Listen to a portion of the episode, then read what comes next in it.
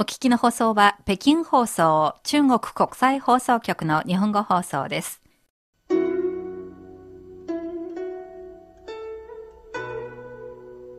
仕事のことや恋、家族などであなたは人生の迷路に迷い込んだことがありますか？そんな時に暗闇を灯してくれる明かりがあります。人之初性本善，有朋自远方来，不亦乐乎？人不知而不愠，不亦天行健，君子以自强不息。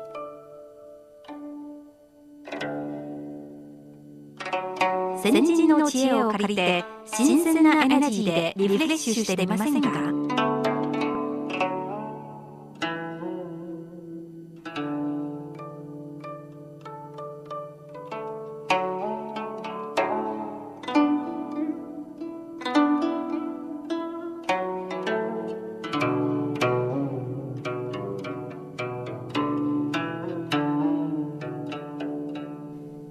ばんは。いかがお過ごしでしょうか？しおりです。こんばんは。ご機嫌いかがですか？高橋恵子です。古典エナジー。中国の民間に広く伝わっている8000、8000人の伝説をお届けしています。はい。えー、これまでロバに乗っている1000人、張家老や漢の時代に生まれ、意外と順調に1000人になった漢勝利、そして漢勝利の弟子にあたる路道品、この3人の伝説をお話ししました。えー、残りは5人ですね。李鉄海、南斎和、干渉氏、河川湖、そして総国級が残っていますが、今日は誰の伝説ですか？今日は8000人の中で一番最初に1000人になった李鉄海、はい、およびその逆、一番最後に8000のメンバーとなった総国級の話をしたいと思います。この8000は中国の代表的な千人集団です。中国大陸だけでなく、海外の中華圏でも知名度が高いんですよね。実際には今のような8人のメンバーになるまでには、いろいろ人物の入れ替えもあったようです。その中で、李鉄会は一番最初に8000に定着した1000人です。そうです。8人について様々な伝説があります。最終的にこの8人になって、またこのような伝説があったよというふうにまとめたのは、うん、この前の番組でも紹介した8000東遊記という本です。その時代はだいたい明の末期になります。えー、そしてこの8000人を1000人チームだとすれば、一番最初に1000人になった李鉄会が、まあ、いわゆるリーダーみたいな存在ですか？そうですね。8000の筆頭となっています。うん、名字は李です。下の名前は有限の元と言います。鉄会というのは、鉄の杖という意味で、片方の足が不自由で鉄の杖を使っていますので、その特徴を捉えて、立鉄会と呼ばれるわけです。うん、あの、八線の絵を見てみますと、確かに杖を手に持っている人がいますよね。はい。これが立鉄会ですね。そうです。色黒で、その要望も、なんというか、こう、ブサイクというか、ホームレスのような姿をしてますね。えあの、なぜそんな格好なんでしょうか？私が思うのは、千人なんですから、魔法を使ってもっとかっこよくなればいいのにね。そうですね。で、もともと足が不自由だったので杖を持ってるんですか？まあもちろん変化はできるんですけれども、確かにまあ普段はそんな格好をしていますね。うん、でも、リーゲンという人はもともとがっちりとした体格の立派な男性でしたよ。そして8000東遊記によりますと、頭も良く、二十歳頃にはすでに即世間の事柄に興味がなく、仙人になるダオに没頭していました。独学で専任を目指したってわけですか？まあ、いわゆるクリエイティブな事業ですよね。うん、利元は独自の考えを持っています。うん、天地は虚しい。人生は幻想に過ぎない。うん、財産や名声は心を惑わす毒である。たとえ皇帝となり、世界の富をすべて有したとしても、それは所詮体以外のものであり、雲のようなものに過ぎない。無から有が始まり、有はまた必ず無になる。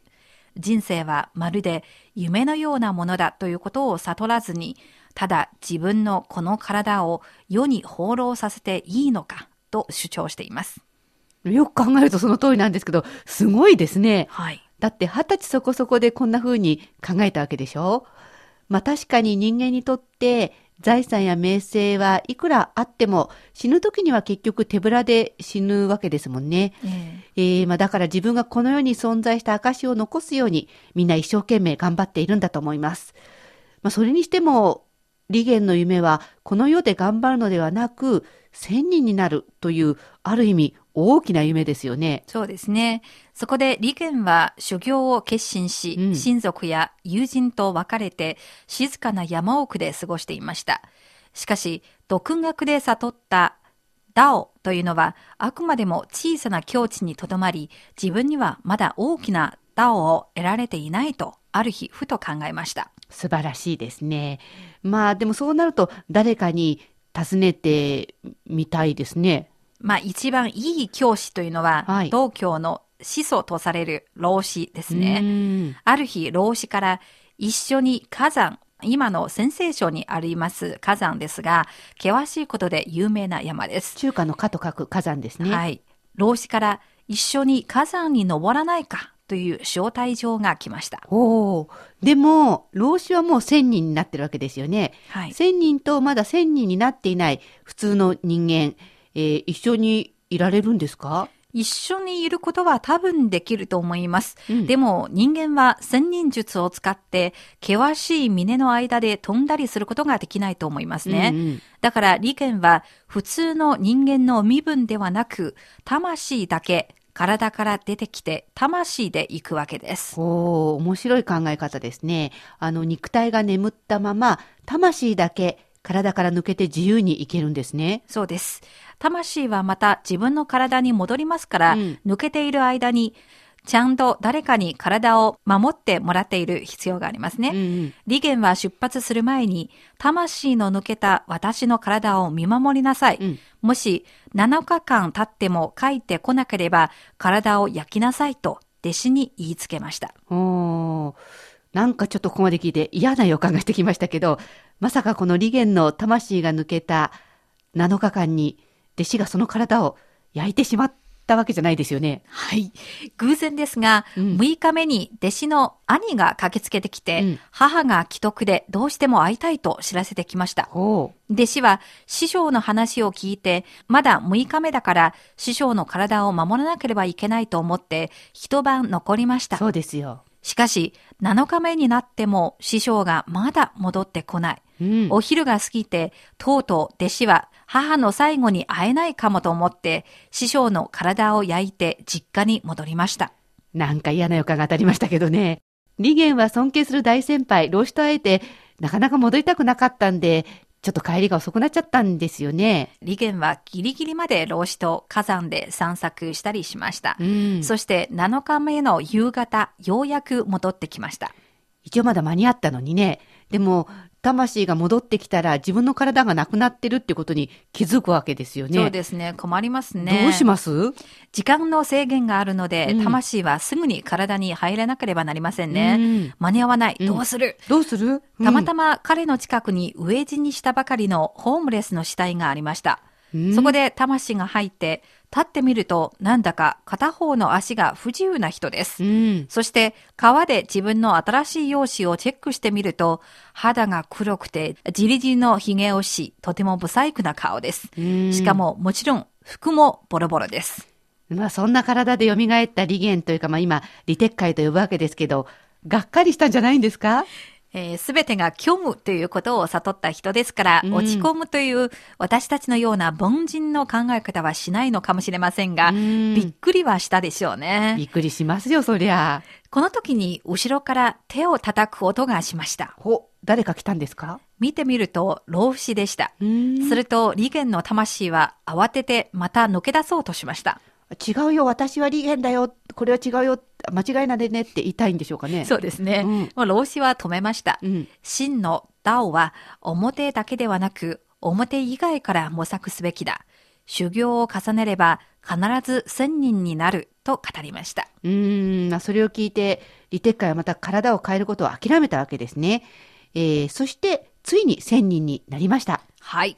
ちなみにその神通力を発揮する道具は彼が持っている鉄製の杖です。うん、伝説によりますと、この杖を空に投げると竜になります。リテッカイは竜に乗って空を飛ぶそうです。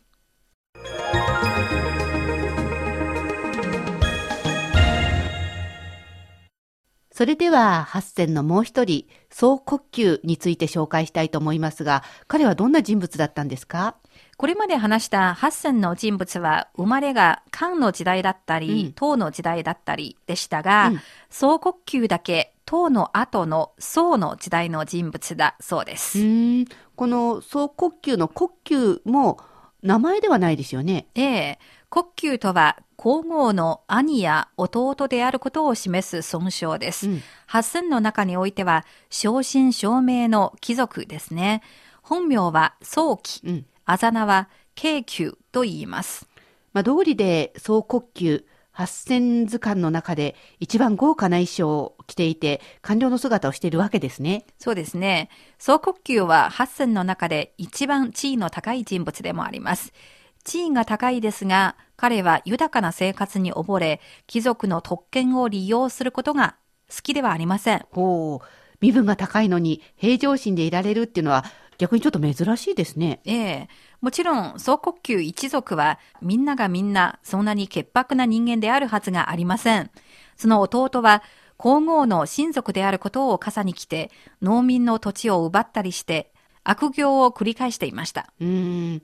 総国旗はそんな弟を忠告したりしましたか？もちろんしょっちゅうしていました。うん、しかし向こうは全くその話を聞いておらず、ひいては自分の兄を敵視するようになりました。うん、何度いさめても聞き入れてくれないんだったらまあしょうがないですよね。ええ、総国級は善を重ねれば栄えるようになり、悪を重ねれば滅亡してしまう。これは決まったことである。我が家はずっと善事を行い、陰徳を積み重ねてきたので、今日のような地位と財産を得られた。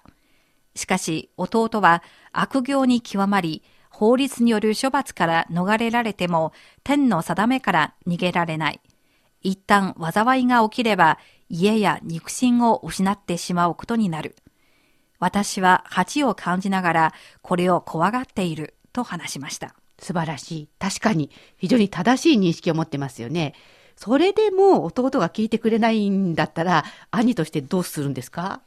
総国級は自分の財産を全部貧しい人に配りました。はい、最後に家族や友人と別れ、山奥に行き修行をしました。うん、数年後に、ダオを悟り、自分の外形も思うままに変化するようになりました。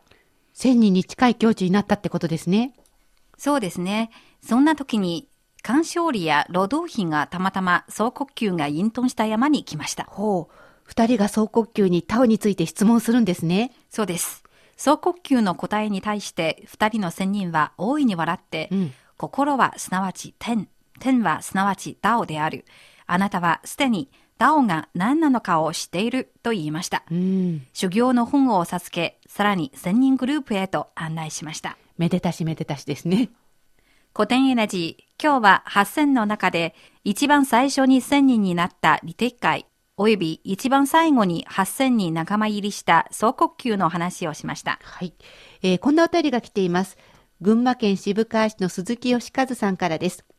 古典ラジオを聞いていて思うのですが、古典は何年生くらいから学ぶのですか？ということですけれど。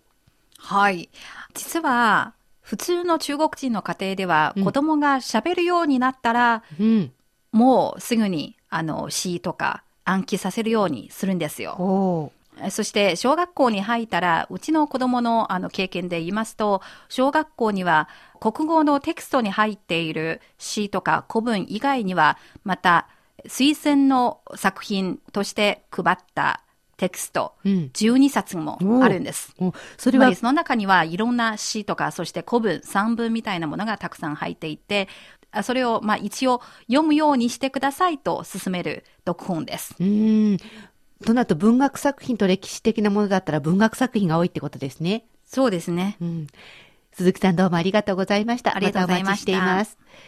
この番組を聞きになって、このようにご意見ご感想がありましたら、ページの書き込み欄にお寄せください。お待ちしています。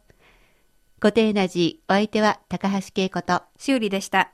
皆さん、次回のこの時間にまたお会いしましょう。ごきげんよう。